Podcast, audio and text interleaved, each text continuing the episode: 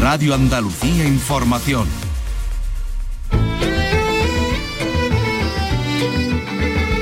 En RAI, Andalucía es cultura. Con Antonio Catón. Un saludo, buenas tardes amigos. Antonio el bailarín, este jueves el Ballet Flamenco de Andalucía estrena Antonio 100 años de arte. Es el espectáculo con el que se conmemoran el centenario del nacimiento del genio y los 25 años de su muerte. Y dentro de un mes se va a inaugurar la exposición. Miki Román, ¿qué tal? Buenas tardes. Hola, buenas tardes. La Sala Santa Inés va a coger esa muestra sobre el mito de Antonio Ruiz Soler con muchos objetos relacionados con su trayectoria, como nos contaba esta mañana en la presentación la consejera de Cultura, Patricia del Pozo. O la chaquetilla roja, famosa, que vistió en su célebre coreografía de la Taberna del Toro. Hay fotografías, pinturas, carteles, programas de mano, libros, partituras, discos, fotogramas de películas, en fin, artículos de prensa. Eso será dentro de un mes. Ahora el éxito rotundo del estreno de Madama Butterfly en el Teatro de la Maestranza, que ha recuperado el aforo completo de 1.800 espectadores. Éxito de la soprano albanesa Hermonela Yao, cuyo Un Beldí Bedremo fue aclamado así. Con 40 segundos de aplauso emocionado. Vamos a compartir ese área del estreno de Madama Butterfly y a felicitar a la soprano que nos va a contar cómo ha construido ese personaje. No se lo pierdan. Y más cosas. Granada sigue inmersa en su feria del libro. Hoy tenemos que destacarle uno, la biografía de Leandro Fernández de Moratín, que ha ganado el premio de biografías Antonio Domínguez Ortiz. Se trata de El Ilustrado Errante. Vamos a escuchar a su autor, a David Félix Fernández Díaz. Y les vamos a contar cómo es la exposición Tornaviaje que se ha presentado hoy en el Museo del Prado, Arte Iberoamericano, con muchas de las piezas que provienen de nuestra tierra de Andalucía. Bueno, pues esto y mucho más en un programa que realiza Ángel Rodríguez y produce Teresa Saiz. Andalucía es cultura, con Antonio Catoni.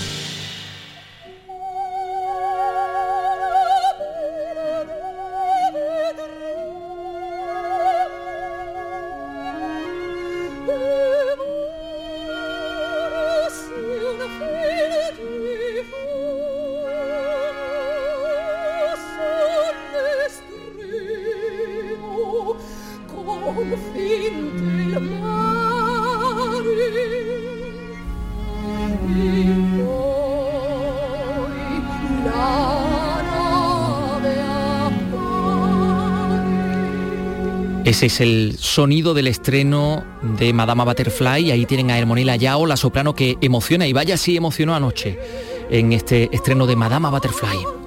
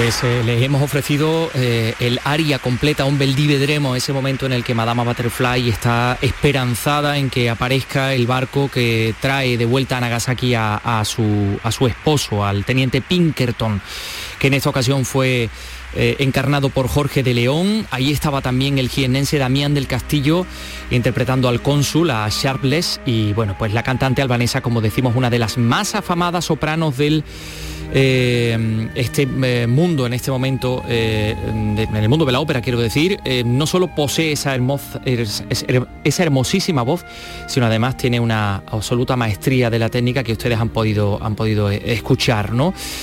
Madama Butterfly ambientada en la Nagasaki antes y después de la bomba atómica, porque de hecho entre el acto primero y el acto segundo hay un momento en el que suenan, se escuchan las palabras de Roosevelt, del presidente americano, en la declaración de la guerra a Japón y, y posteriormente pues la bomba atómica, cómo caía la bomba atómica en, Nagasaki y después pues aparece ese paisaje desolado en el segundo y tercer acto en consonancia con el desgarrado corazón de Madama Butterfly entre la esperanza de que Pinkerton regrese y por supuesto también en el desengaño que como ustedes saben pues la llevará finalmente a quitarse, a quitarse la vida.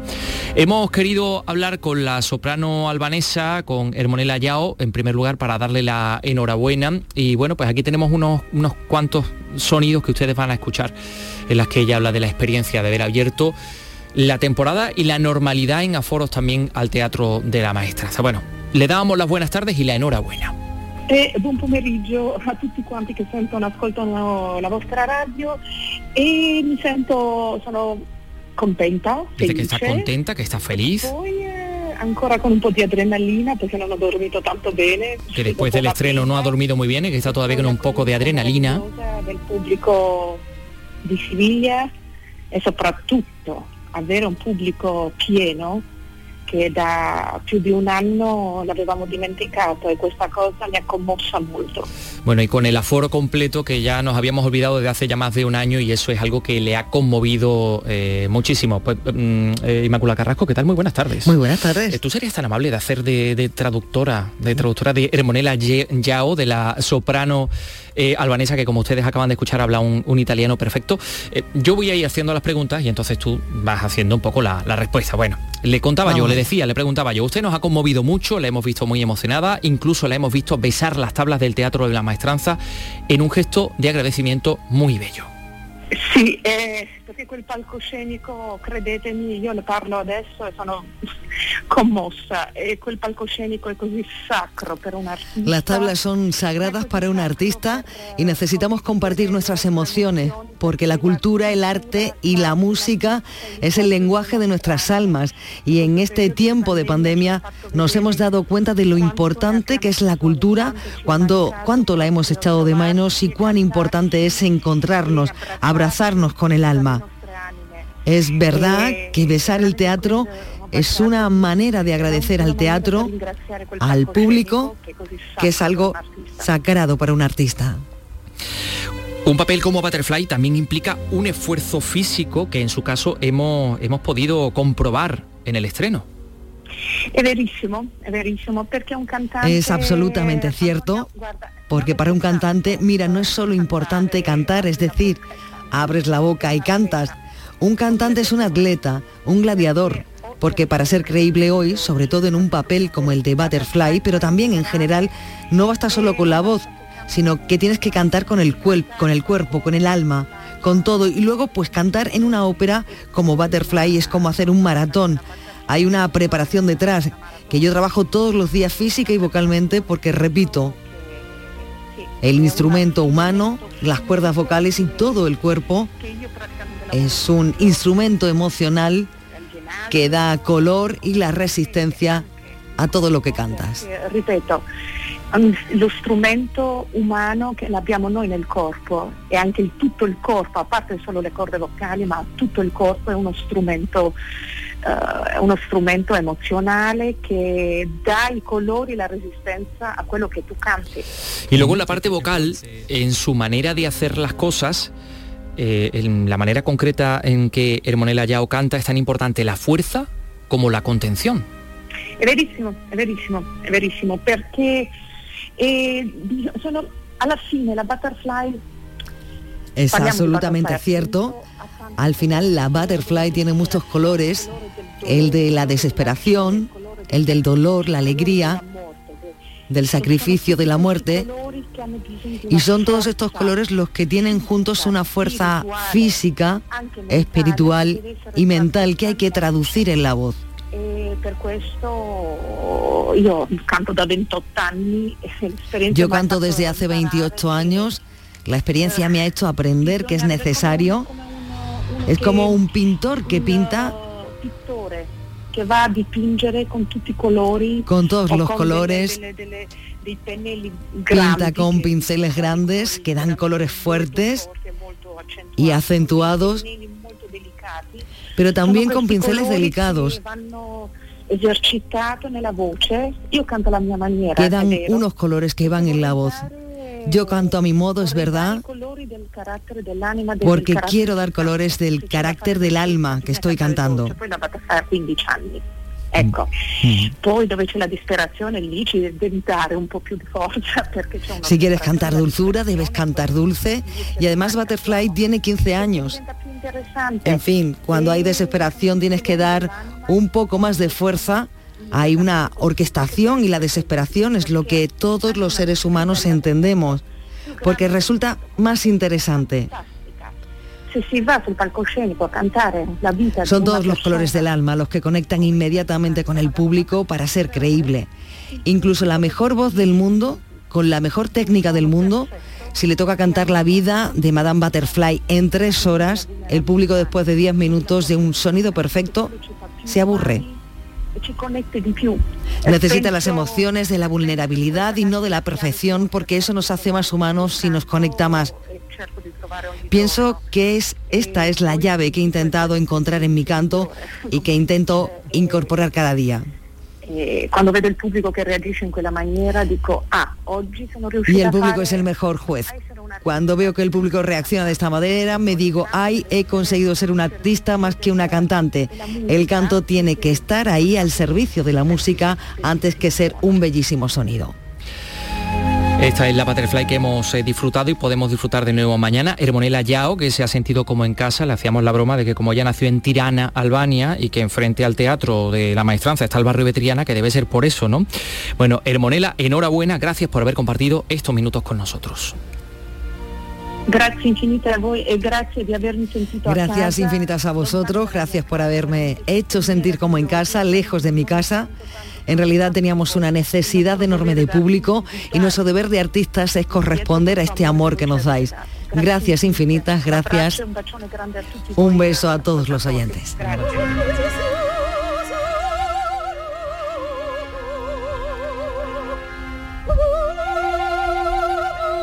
Bueno, gracias también al Teatro de la Maestranza por haber hecho posible esta entrevista. Eh, Inmaculada Carrasco, gracias por esa eh, traducción tan profesional, como siempre. Muchas gracias. Tienes acostumbrado. Y bueno, y ahí está Madama Butterfly, habrá otra función en el día de mañana. El día 7 será Carmen Solís la que interprete Madama Butterfly y la última función volverá Hermonela Yao a ser Chocho San. Bueno, pues esta mañana también seguimos hablando de música. Se ha presentado la programación de la próxima edición de un clásico del panorama cultural de Andalucía, que es el Festival de Música Antigua de Úbeda y Baeza. José Moreno ha acudido a la presentación. Adelante, José. El festival continúa manteniendo sus habituales señas de identidad, con conciertos en espacios patrimoniales y una alta calidad de los participantes. Este año, afortunadamente, además, recuperando la presencialidad, como explicaba Javier Martín, el director del festival. Buscando algo que para el festival es prioritario, es el reencuentro físico con nuestro público. Un público con el que el año pasado pudimos mantener el contacto a través de las redes sociales, pero que queremos, y el público también quiere, volver físicamente a sentir la música con los artistas en nuestro escenario. El Festival de Música Antigua de V de Baeza acaba de recibir el premio Jaén Paraíso Interior en un año en el que se cumple su primer cuarto de siglo de existencia. Para esta edición se ha triplicado el presupuesto que se aporta desde los ayuntamientos de sus sedes principales, Úbeda y Baeza. La Orquesta Barroca de Sevilla se encargará de abrir el festival con un concierto inaugural el 13 de noviembre, con los conciertos de Brandenburgo de Bach en el Hospital Santiago de Úbeda.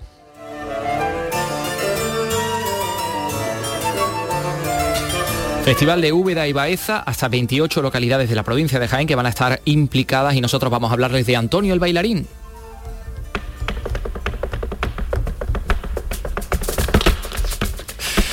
Aquí está Vicky Román también taconeando. Sí, con las uñitas. con las uñitas, con las uñitas en, la- en el estudio de, de RAI, porque hoy se ha presentado el centenario, las actividades del centenario del nacimiento de Antonio Bailarín, que coincide además con el 75 aniversario de su muerte. 25, el 25 aniversario. Eh, efectivamente, 100 años de nacimiento, 25, de, mm, 25 del fallecimiento. Y bueno, pues hay dos cosas muy importantes. Una exposición que será dentro de un mes cuando se pueda ver en la Sala Santa Inés y este mismo jueves el espectáculo del Ballet Flamenco de Andalucía. Sí, son los dos pivotes digamos, centrales, podríamos decir, de lo que es este programa de actividades de conmemoración, de homenaje a Antonio eh, el bailarín, pero que incluyen más porque también la, Universidad de, Sevilla está, está trabajando en un curso, en un simposio también en torno a la figura de- del artista. E igualmente, bueno, también hay eh, previsto un ciclo dentro de, de la Filmoteca también de Andalucía, organizado por la Filmoteca. Pero los actos centrales, como decimos, como decías tú, son esos dos, ¿no? El más inmediato este del estreno del ballet y el otro, el que es dentro de, un mes justo, a contar de- desde hoy, porque será el 4 de noviembre la inauguración, es esa gran exposición que se les quiere dedicar eh, eh, en Santa Inés al bailarín y donde gran parte de los contenidos de la muestra eh, se van a apoyar en lo que la, bueno, la consejera de Cultura calificaba como pequeño tesoro, ¿no? Tesorito que era contar pues con parte de ese legado personal el legado personal de- del artista porque formaba parte, claro, de esa, de esa colección, sus pertenencias, que finalmente se- el ayuntamiento ¿no? y, la, y- y la administración general se hicieron cargo a través de, de una subasta, subasta pública, unos pocos años, creo que cuatro años después de la muerte de, Antonio, eh, se pudieron quedar con esa parte del legado que, como decimos, se va a poder ver, porque se va a exponer eh, en esa muestra que se inaugura el 4 de- de noviembre. Ahora vamos a poner en valor estas pertenencias, entre ellas, corrígeme si me equivoco, comisaria, un busto realizado por Santiago de Santiago o la chaquetilla roja famosa que vistió en su célebre coreografía de la taberna del toro. Hay fotografías, pinturas, carteles, programas de mano, libros, partituras, discos, fotogramas de películas, en fin, artículos de prensa de distinta procedencia y básicamente con este pequeño tesoro que vamos a poner en valor, pues vamos a reflejar claramente la trayectoria de nuestro genio, la trayectoria de nuestro gran Antonio. Bueno, ese sería el plato fuerte, se puede decir, ¿no? De lo que son las actividades y, y, bueno, falta un mes para, para que se inaugure, pero antes, esta misma semana ya, a partir del el jueves, porque el 7, 8 y 9, eh, jueves, viernes y, y sábado, se va a, va a tener lugar el estreno de un espectáculo del Ballet Flamenco de, de Andalucía, es Sí. en homenaje, claro, homenaje a, Antonio, Antonio 100 años de arte eh, es su título y, y bueno, esto es lo que va, va a ofrecer eh, el ballet. Con esta propuesta, el ballet ha continuado su línea de recuperación y conservación del patrimonio flamenco a través de coreografías de escuela bolera, danza estilizada también, que rememoran sin duda aquel mítico, otra mítica fecha también, 16 y 17 de junio del 52, cuando tuvimos aquel cartel, ¿verdad? En la primera edición del Festival Internacional de Música y Danza de Granada con nuestro mítico Antonio. Bueno, pues eso en el Teatro Central, como decimos, a partir de, este jueves ya se puede eh, disfrutar de, ese espectáculo con el que se le hace homenaje a la danza, ¿no? Propiamente dicha de, Antonio, y también a, su aparición en películas, porque también eh, tuvo una dimensión cinematográfica porque colaboró y intervino en algunas eh, películas. de eso también se va a dar muestra con un ciclo, un pequeño ciclo que le va a dedicar la, Filmoteca y que bueno, pues ahí va, se va a incluir pues desde eh, Duende y Misterio del Flamenco, que es el clásico de, de Sí, sí, sí. El y por otra parte, bueno, pues otra a lo mejor mm, distinta, ¿no? Eh, porque se trata de, Luna de Miel, que era ya más en otro, en otro tono y donde también salía eh, Antonio, en ese caso una película del británico Michael Powell, ahí me, ha asustado. Que me ha asustado también con el taconeo de Antonio, ¿no? Está aquí Ángel Rodríguez metiendo el, taconeo para ilustrar un poquito esta historia, pero claro, claro, no, ahora mismo. Porque se había quedado la cosa calladita. Eh, claro, estaba ahí, y de repente, ¡pum! Esto no es. Bueno, pues nada, Antonio el bailarín, el centenario de su nacimiento, así se va a celebrar en su ciudad natal, en, Sevilla, y bueno, por supuesto toda Andalucía y toda España, eh, todos los amantes de la danza y del baile están invitados a, estos, a estos actos. Gracias, Vicky Román. ¿Tienes algo más que añadir que te veo? No, no, te iba a contar. no, te iba a contar, no, no, que también se han dado... sí, ya, pero ya no era de Antonio, ya era al hilo de que, bueno, como estaba ya la, la, consejera, que ha dado datos muy optimistas, ¿no? De cómo ha funcionado el, verano en la cultura, que es lo que a nosotros nos, nos interesa, porque sin tener todavía en el verano el 100% de los aforos, porque sabemos cómo estábamos, ¿no? Y los, recortes que había. Pero entonces no, pero han sido 1.400 actividades culturales las que se han programado en Andalucía y 1.720.000 espectadores. O sea que se ha duplicado respecto a otros años donde no había, normalidad, absoluta. Pues y un millón más de, personas disfrutando de ella. Bueno, Vicky, pues lo dicho, gracias. Luego te escuchamos que creo que viene hoy Paco Gómez para contarnos sí, con peliculón de cine clásico. Nosotros vamos a seguir con otra exposición que nos lleva en esta ocasión al Museo del Prado. Por primera vez el Museo Nacional del Prado organiza una gran exposición sobre el arte de las Américas durante la época virreinal, desde la conquista hasta la independencia. El título es Tornaviaje, arte iberoamericano en España, es muy significativo porque la muestra no solo nos enseña el arte iberoamericano, sino también aquellas obras españolas de ida y vuelta. Eh, las piezas, ya saben ustedes, que entraban en España por los puertos de Sevilla y de Cádiz y que luego se distribuían por toda la península, ¿no? Temas y temáticas distintas de un arte que durante años ha estado marginado.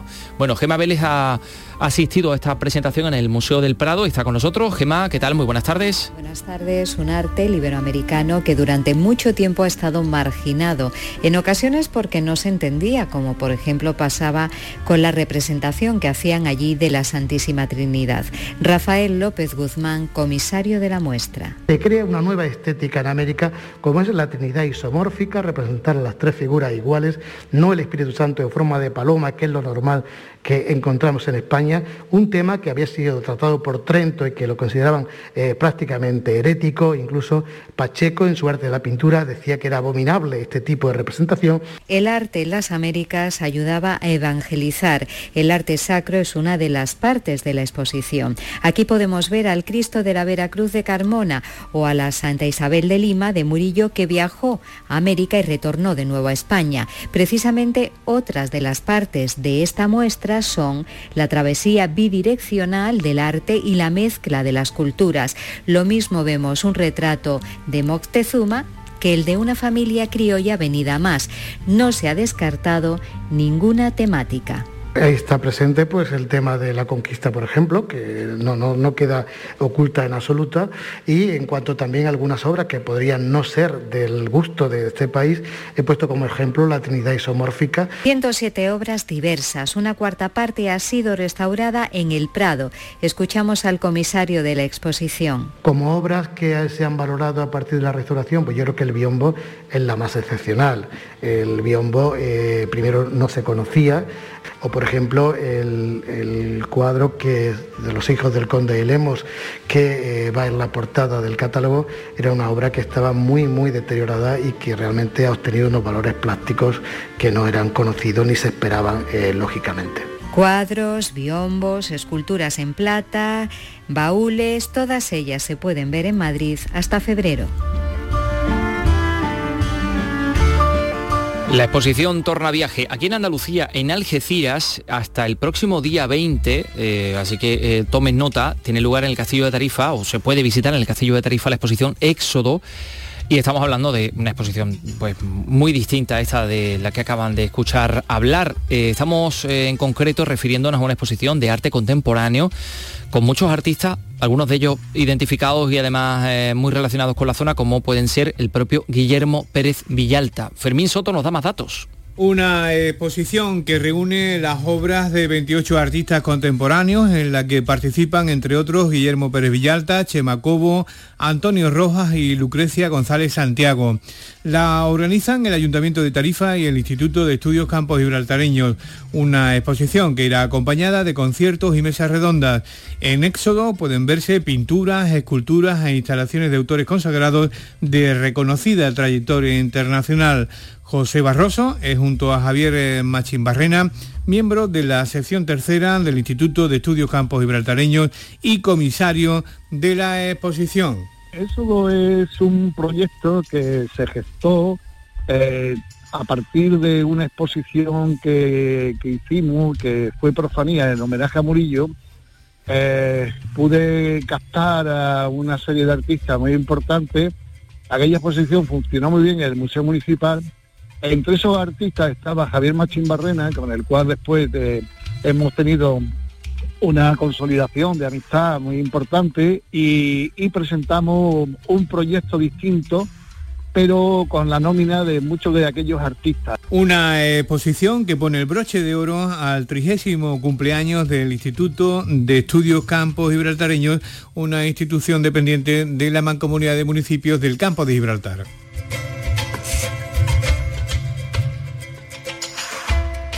Y les hablamos también de Utopía, que es el Festival de Creación Contemporánea Joven, que vuelve a las calles de Córdoba a partir del 15 de octubre de manera totalmente presencial. El lema de este año es Futuro. Antonio Postigo en Córdoba nos da más detalles. Del 15 al 24 de octubre, Utopía se vertebra sobre la idea de futuro, entendiendo que las industrias creativas, la gestión cultural y el emprendimiento joven son los motores de desarrollo económico y social.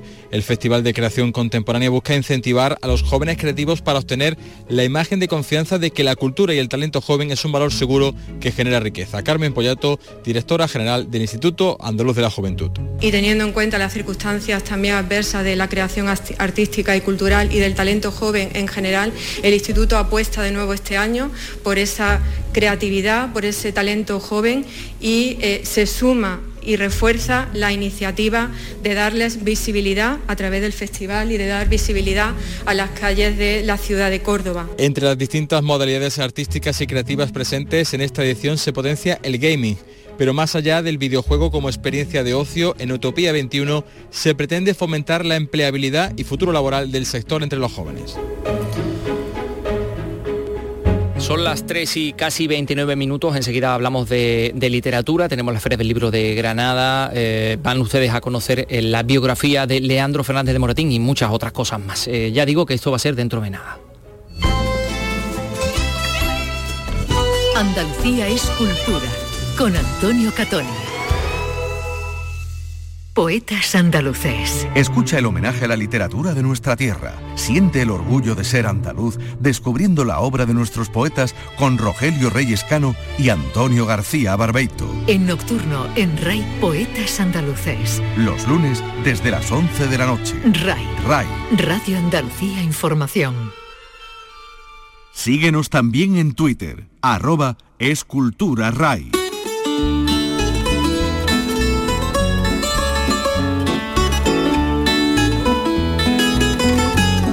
Las fundaciones José Saramago y Antonio Gala sellan hoy en Córdoba un hermanamiento, un acto que suscribieron en Lisboa el pasado sábado 2 de octubre, el cumpleaños de Antonio Gala, y que hoy, bueno, pues en contrapartida tiene lugar el, otro acto de hermanamiento en la capital de la mezquita. José Antonio Luque, cuéntanos. En la jornada que comenzará a las seis y media de la tarde participarán los presidentes de ambas fundaciones, Pilar del Río y Francisco Moreno, y en ella ofrecerá una conferencia el escritor Carlos Reis, comisario del centenario de Saramago.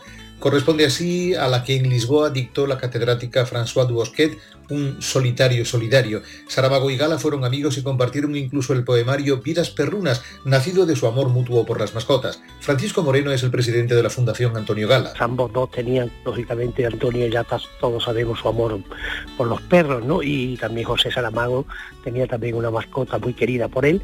Y luego también a través de la presidenta de Pilar el Río, que ya sabemos que es una eh, andaluza ilustrísima y, muy amiga de Antonio, pues a través de ella tuvieron bastante contacto y bastante admiración mutua. Como colofón, el acto de esta tarde contará con un recital de la cantante portuguesa Teresa Salgueiro.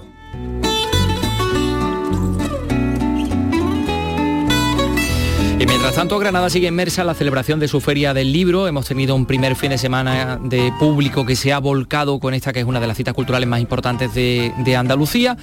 Y es una cita que este año pone el acento en el medio ambiente. Noemí Fernández, Granada, adelante.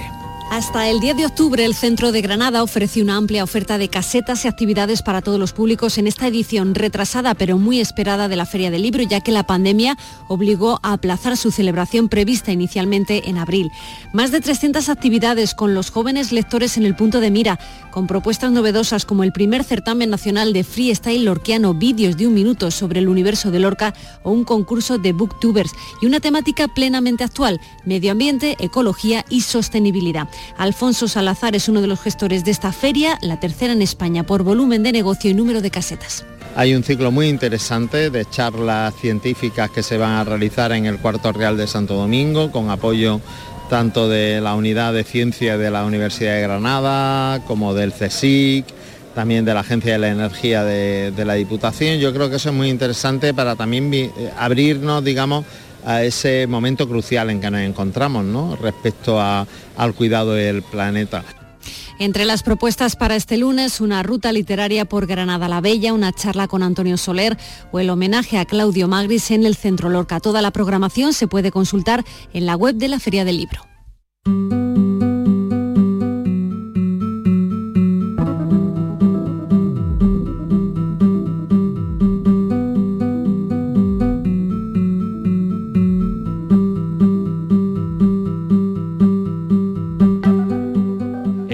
David Félix Fernández Díaz se ha llevado el premio Antonio Domínguez Ortiz.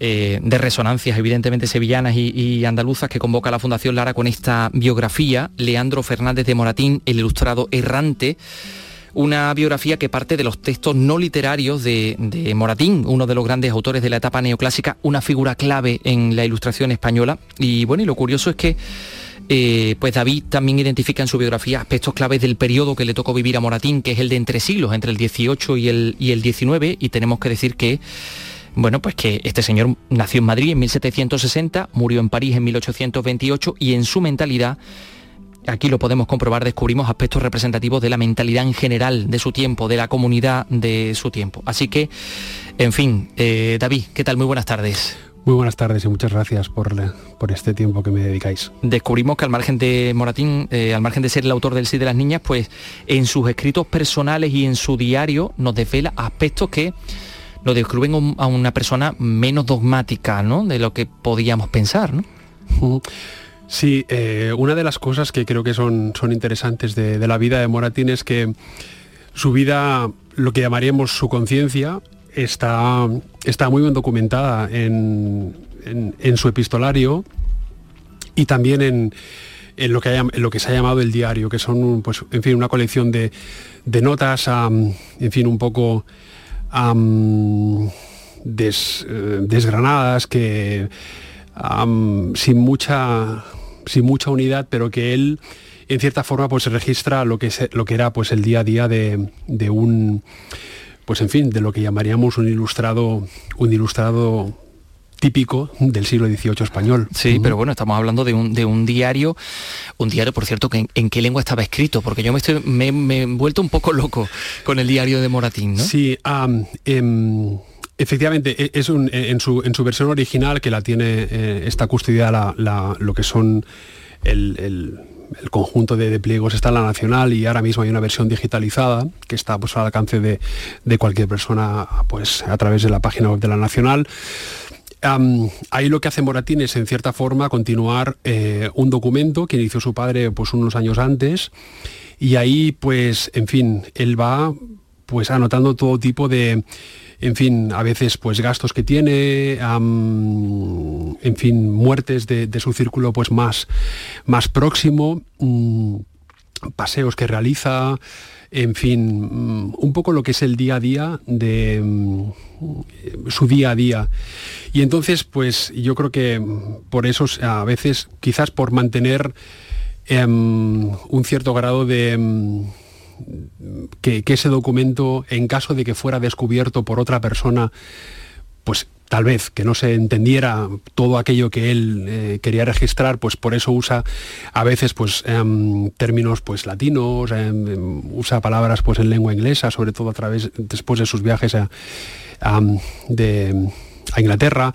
En fin, sí, sí, él usa evidentemente varias lenguas, a veces con, con una pureza o con una corrección pues dudosa, em, sobre todo cuando hablamos pues, del latín o del, francés e incluso también del, inglés, pero bueno, es importante yo creo el hecho de, de que él emplea esas lenguas pues eso, para mantener un cierto secretismo en caso de que ese documento pues viera la luz algún día. Eh, bueno, en fin, es, ciertamente curioso encontrar pues anotaciones en, francés, en latín, en inglés. Eh, es una pieza clave para, descubrir lo que ha, lo que ha descubierto, pero mm, ¿por qué crees David que, que, bueno, que ponemos tantos reparos en la España actual al neoclasicismo, a la ilustración, ¿no, ¿no te parece? Sí, yo creo que el problema es que... Es que Moratín era el capítulo de, la literatura española que al final, bueno, este no lo vamos a dar, venga, seguimos con el siguiente. Es, es cierto y así es, porque se pasa típicamente, se pasa del barroco al romanticismo y se ignora, y se ignora muchas veces en la ilustración y yo creo que ahí se hierra y, mucho. Eh, ciertamente la ilustración es un, es un periodo de, pocas novedades en, y lo que aquí en un momentocito es, es un es un periodo de convergencia, un periodo de... es como un cruce de caminos, entonces eso parece ser que no ha despertado pues mucho interés. La literatura tampoco no es que sea...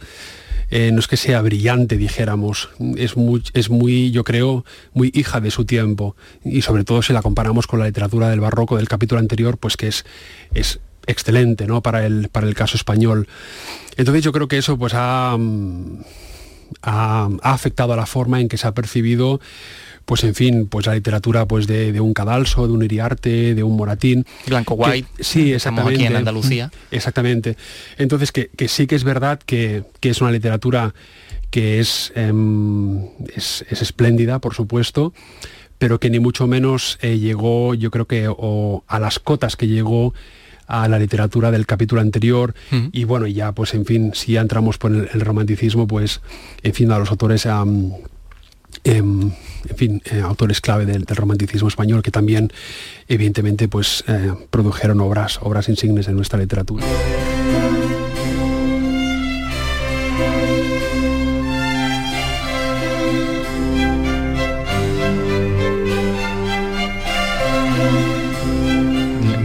Moratín, Leandro, ¿eh? que el padre mm. también se llama Moratín, como decimos, eh, estaba entre dos aguas. Aquí en la página 51 leo, a ver, cosas de Moratín, cosas que dicen de Moratín, ¿no? Dice, Renuncia, eso lo señala Vivanco. Resignación Lázaro Carreter. Espíritu contradictorio Alessandre. Apocado o egoísta Peñuelas. Tímido, agresivo, inteligente y de una egolatría poco común. Eh, otro autor. Eh, poco enérgico, desilusionado, desesperanzado, introvertido.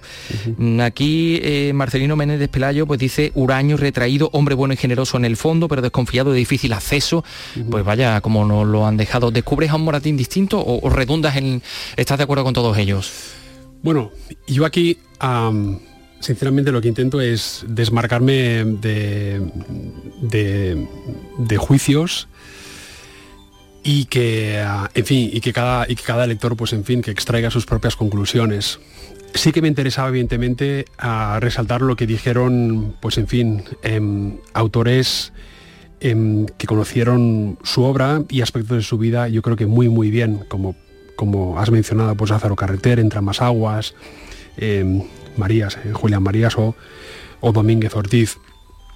A veces eh, desde el ángulo de la historia, ah, pues ellos, eh, en fin, analizaron pues, su figura,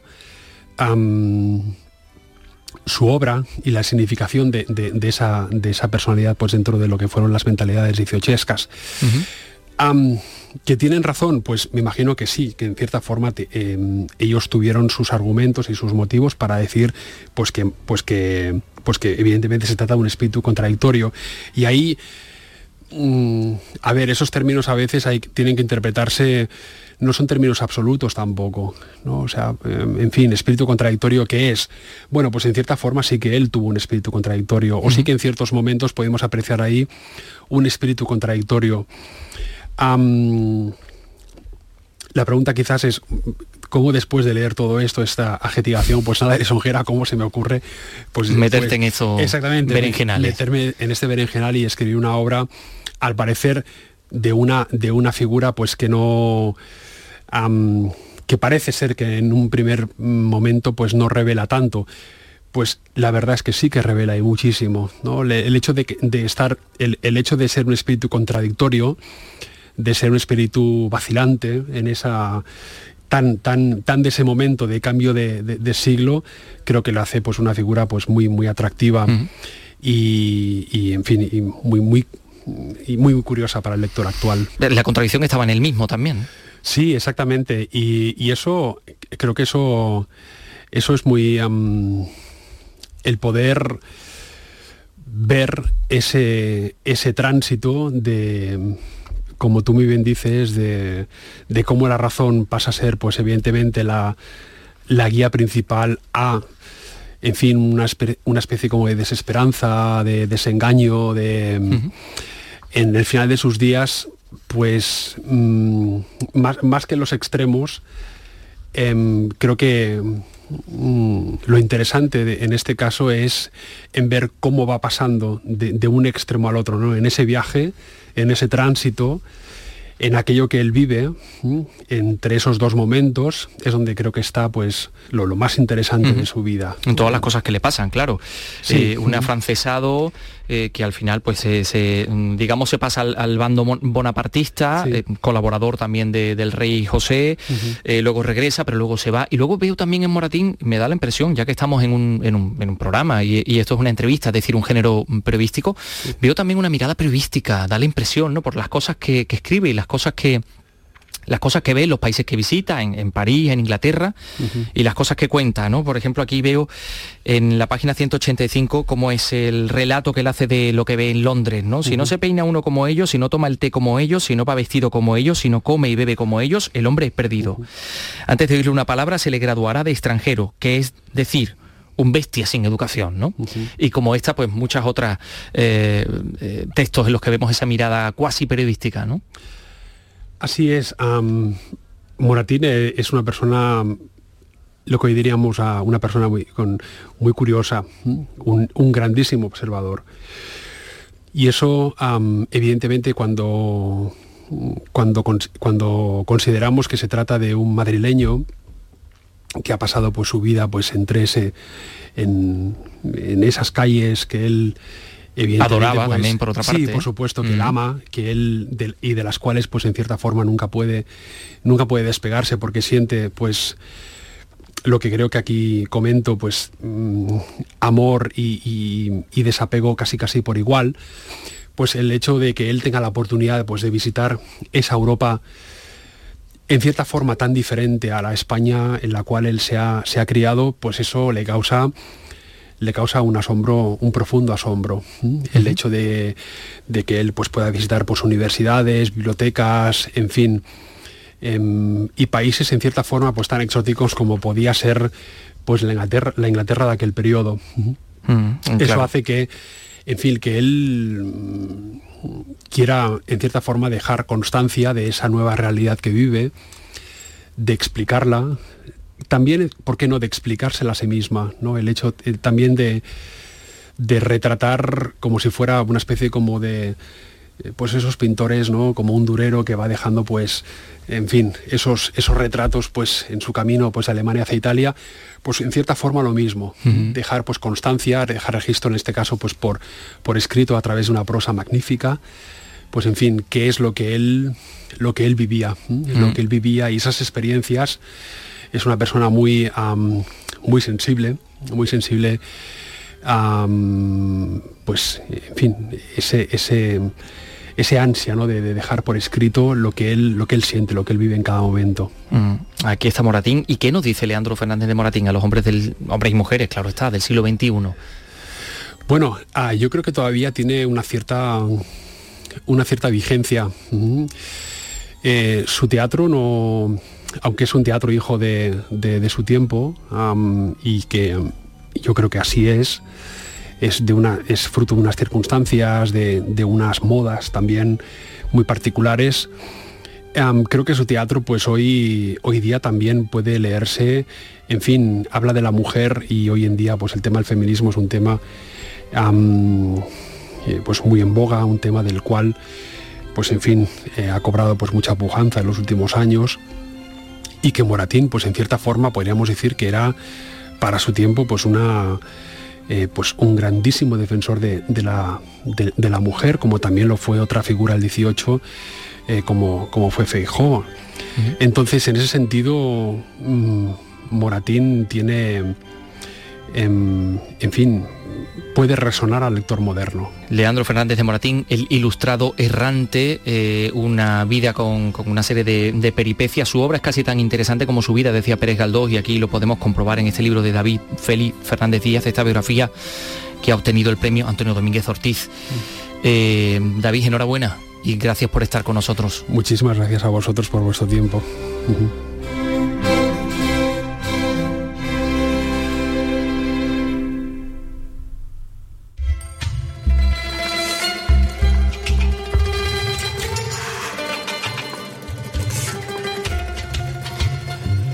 Son las 3 y 47 minutos. Vamos a hablar de esta guitarra.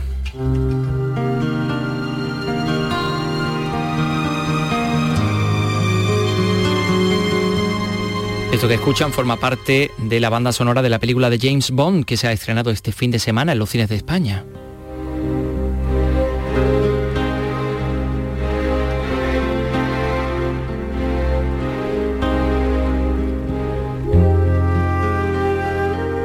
Guitarra de Amir John Haddad, el Amir, Amir John Haddad, que es un guitarrista flamenco multiinstrumentista hispano-alemán, afincado aquí en Andalucía, en España, desde el año 97. En Málaga lo ha entrevistado, ha hablado con él nuestra querida compañera Alicia Pérez. Muy buenas tardes. Buenas tardes, ¿qué tal? La que estás liando con, tu participación en esa banda sonora de James Bond. Primera vez que vamos a escuchar una guitarra flamenca en una producción de esas características. ¿Tú cómo estás?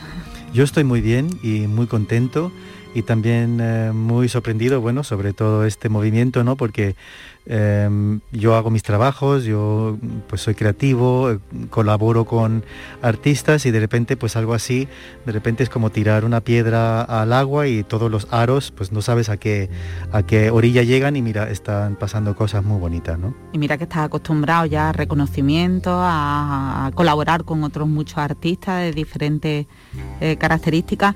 ¿Qué pasa con Hans Zimmer? ¿Qué tienes tú con que os entendéis también?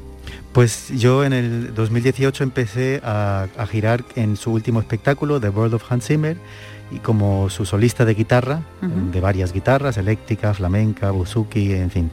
Y a partir de ahí, pues poco a poco la relación se ha ido estrechando y ha ido llamándome para colaborar en algunas películas. Grabé en Bob Esponja, en Bebé Jefazo, El ritmo La Venganza con Jude Law y mm, últimamente ahora la última fue eh, para El Ejército de los Ladrones, una película que va a salir en Netflix. entonces, bueno, pongo ahí mi, mi, grano de arena, él me deja bastante libertad también a la hora de interpretar encima de su banda sonora. Y esto fue pues un trabajo que me llamó para ir a Londres el año pasado, porque se supone que iba a salir el año pasado la película.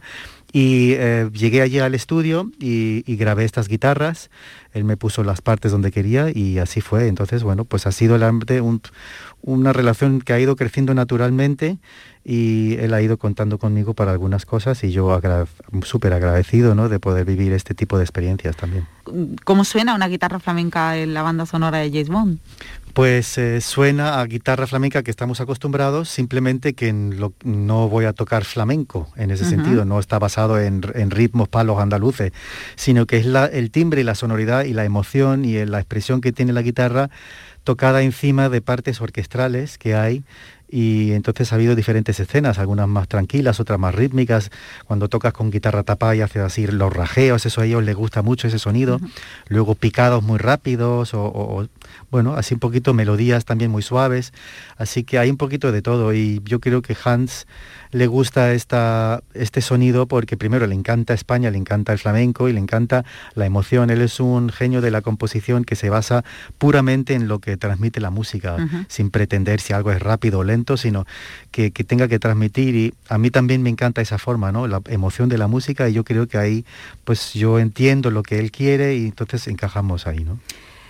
Tocas Mm, laúd, guitarra, burzuki, em, dice que todo lo que tiene púa, ¿no? todo, de pulso o púa, sí, me encanta lo de...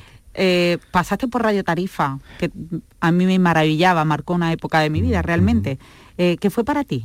Pues Radio Tarifa, mira, yo entré en el grupo em, con 23 años y mm, la primera gira que hice con ellos fue eh, con un autobús de estos de que puedes dormir, un, nightliner, por dos, tres semanas por Estados Unidos y entonces fueron como 10 años de giras mundiales, ¿no? Casi fue el 60% internacional y el otro 40% aquí en España. Entonces eran giras sin parar, ¿no? Durante 10 años. Para mí eso suponía pues como hacerte una carrera porque realmente estuve 10 años girando, viendo, conociendo, aprendiendo, creciendo y tocando con muchos otros músicos también y eso también evidentemente me curtió mucho como músico, como persona y como artista.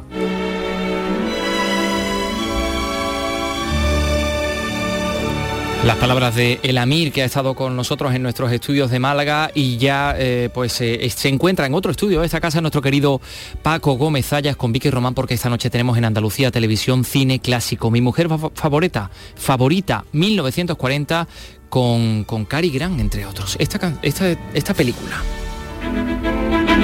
Now look, my wife, the mother of my children, Ellen Wagstaff... Mr. What do you want? Jordan, I've got a warrant for your arrest. Arrest? You can't arrest me. What's the charge? Bigamy. Bigamy.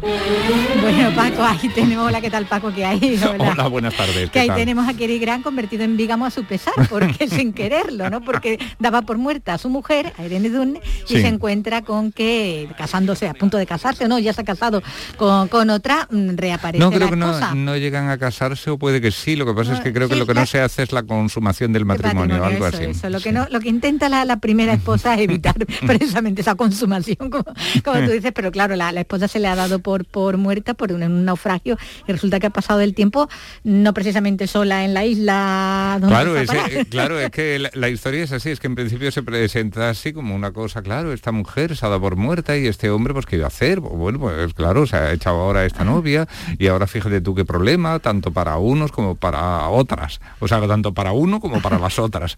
Pero no, luego resulta que la mujer no estaba sola en la isla y además aunque en principio ya trata de hacer ver que bueno, que había ahí un señor que vivía desde allí, claro, da la sensación de que claro, sería un vejestorio, pero no, no, no, era un Randall Scott. Era un señor muy bien plantado, además, muy atlético, y claro que crea eh, en la segunda parte de la película un cierto mosqueo al protagonista.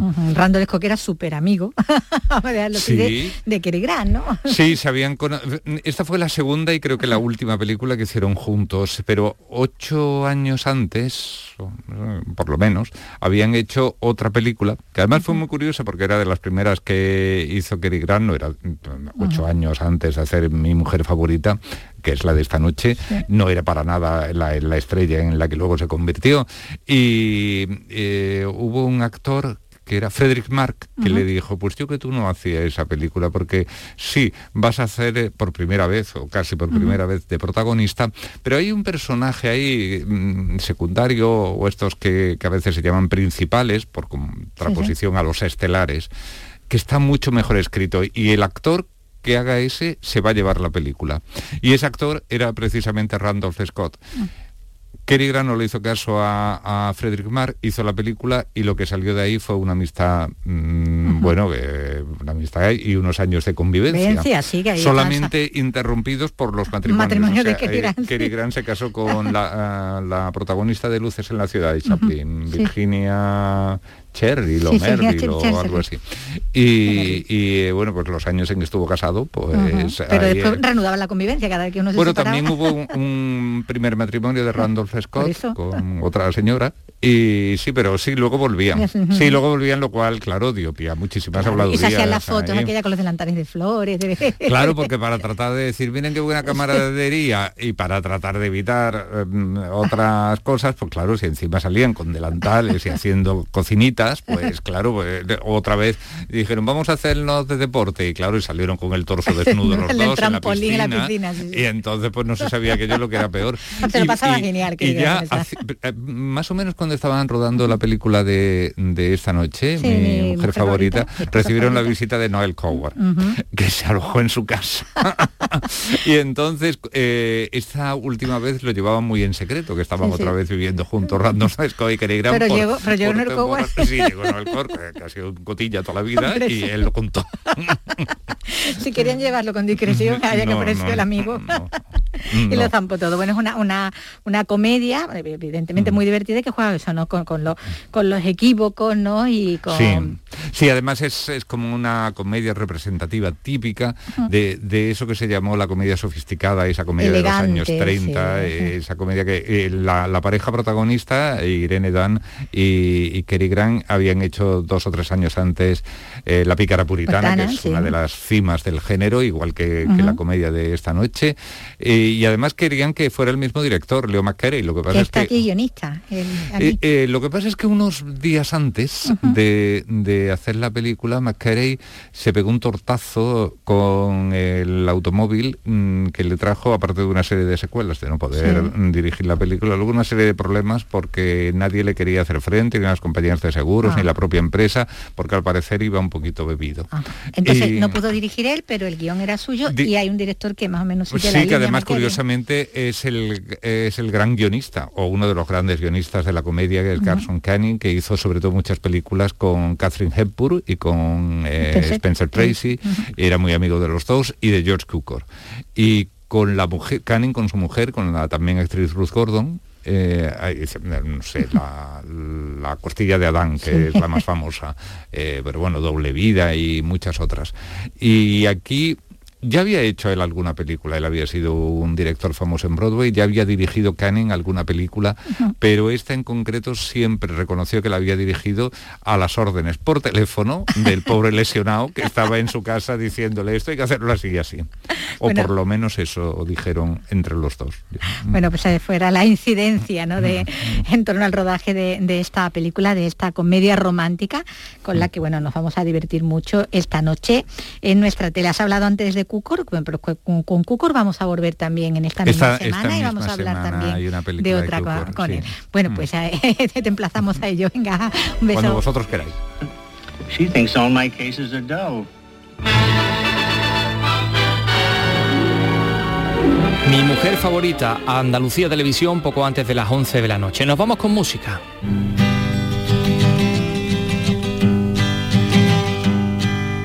Busted flat in Baton Rouge, waiting for a train, and I was feeling near as faded as my jeans. Me and Bobby McGee, esta canción de Janis Joplin. Hoy 4 de octubre se cumplen 51 años de la muerte de la llamada La Perra de Port Arthur en Texas, con solo 27 años y a pesar de su juventud, pues se convirtió en un auténtico icono hippie y de la contracultura. Con ella nos vamos. Mañana regresamos a las 3 de la tarde. Adiós.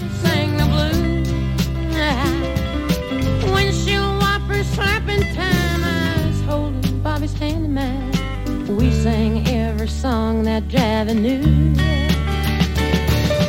Freedom is just another word for nothing left to lose. Nothing, I mean nothing, honey, if it ain't free. Feeling good was easy, love, when he sang the blues. You know, feeling good was good enough for me. Good enough for me and my Bobby.